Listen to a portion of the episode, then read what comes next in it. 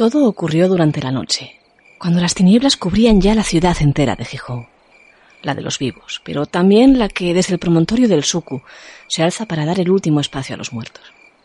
Allí donde, cuando se cierran las puertas, no queda nadie a quien le lata el corazón, menos aquella noche de marzo del año 1910.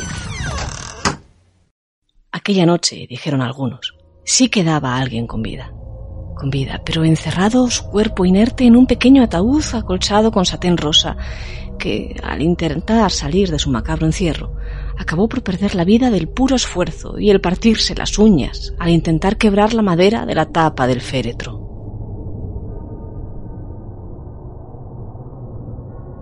Bien, esta historia puede sonar irreal, pero fue cierta.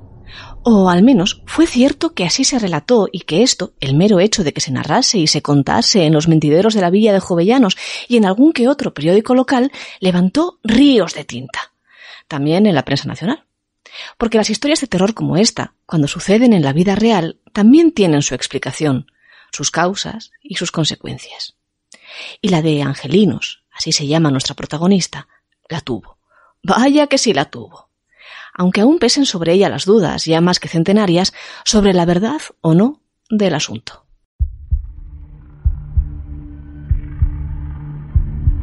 Abrió la espita una cigarrera de la fábrica de tabacos de Cimavilla. Nati se llamaba, según se supo tiempo después.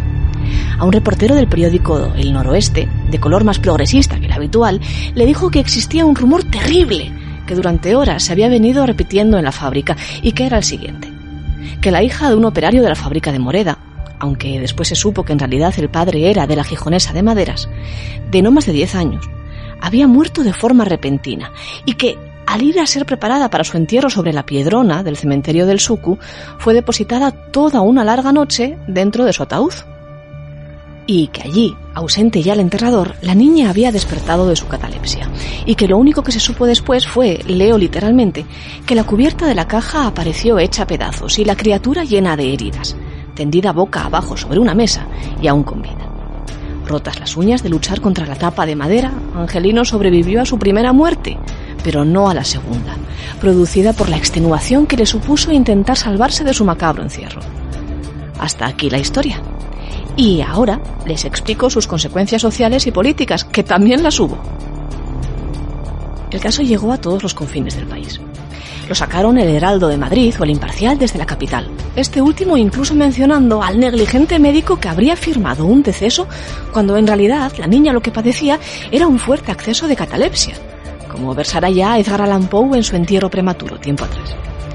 El ser enterrado vivo fue uno de los más vívidos terrores victorianos que pocas veces trascendía lo literario, y cuando lo hizo, en Gijón, las consecuencias fueron funestas, y se produjo una guerra entre medios en la que el comercio, como se imaginarán, pues también participó, con participación inclusive del padre de la nena. Eufrasio González Vegas había presentado el 18 de mayo en la redacción de nuestro periódico para denunciar el gran dolor que le habría causado el vil infundio del noroeste.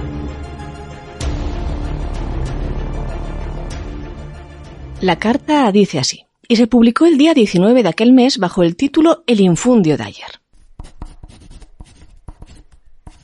Esta mañana, señor director, nos leyeron el noroeste. Y nuestro asombro fue inmenso, tanto como nuestra indignación por tan inexplicable ligereza periodística. Sepa el pueblo la verdad de un padre que ve amargada aún más una pena muy honda, teniendo que andar llevando estas declaraciones a la prensa.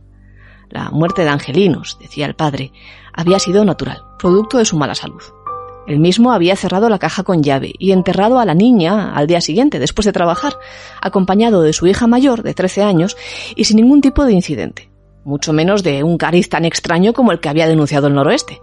Un periódico al que, según decía, había llegado a solicitar la rectificación del suelto, y que se había negado a hacerlo alegando que aquello era una noticia de interés general. ¿Fue cierto el caso de catalepsia del cementerio del Suku? ¿Fue falso? El comercio se posicionó muy claramente en la segunda opción. Se entrevistó con la familia de la niña, con cigarreras menos crédulas que dijeron que nunca habían creído en el asunto y hasta con el médico, quien aseguró tener la total convicción de que la cría estaba ya muerta cuando llegó a visitarla. Había fallecido, decía, de una embolia cerebral, y en este doctor, y en el colegio de médicos, estaba realmente el kit de la cuestión el escándalo se ha dado, reconocíamos en unas líneas del día 20, al dar cuenta del impacto del caso en la prensa nacional.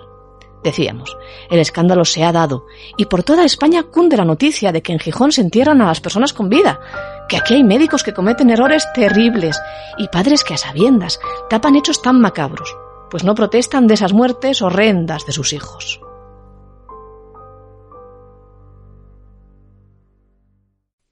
Y es que por la villa se comenzaba ya a correr un segundo rumor, que el caso, dijeran lo que dijeran, era cierto real como la vida misma, y que el padre, si se había presentado negando la mayor en el comercio, era porque había sido comprado por las autoridades, por el ayuntamiento y por el juzgado, pero sobremanera por el colegio de médicos, quien no quería que se pusieran entredicho a sus profesionales. Tampoco caía bien, y esto era cierto, aunque no se sabe si como para llegar a elaborar un plan tan trabajado como dejaban caer el noroeste y la rumorología de esquina, que se situase a Gijón internacionalmente como un lugar atrasado, donde podían pasar este tipo de cosas que hoy, más de 110 años después, les cuento. ¿Qué fue lo que pasó en realidad aquel marzo del año 10 sobre la Piedrona del Suco? ¿Hubo realmente un caso de catalepsia tapado por la autoridad? Si uno revisa los pocos archivos que aún quedan hoy relativos a aquel caso, se encontrará con que el registro del cementerio de Ceares arroja un dato muy curioso. La niña Ángeles González fue enterrada dos veces, con varios días de diferencia entre ellos, en la misma sepultura. ¿Podría esto situarnos a favor de la teoría de que sí hubo un tinglado de enterramiento en vida en Gijón? Pues ciertamente tampoco va a tocarnos seguir con la duda, porque la historia nos da matices que pueden ir hacia uno u otro lado.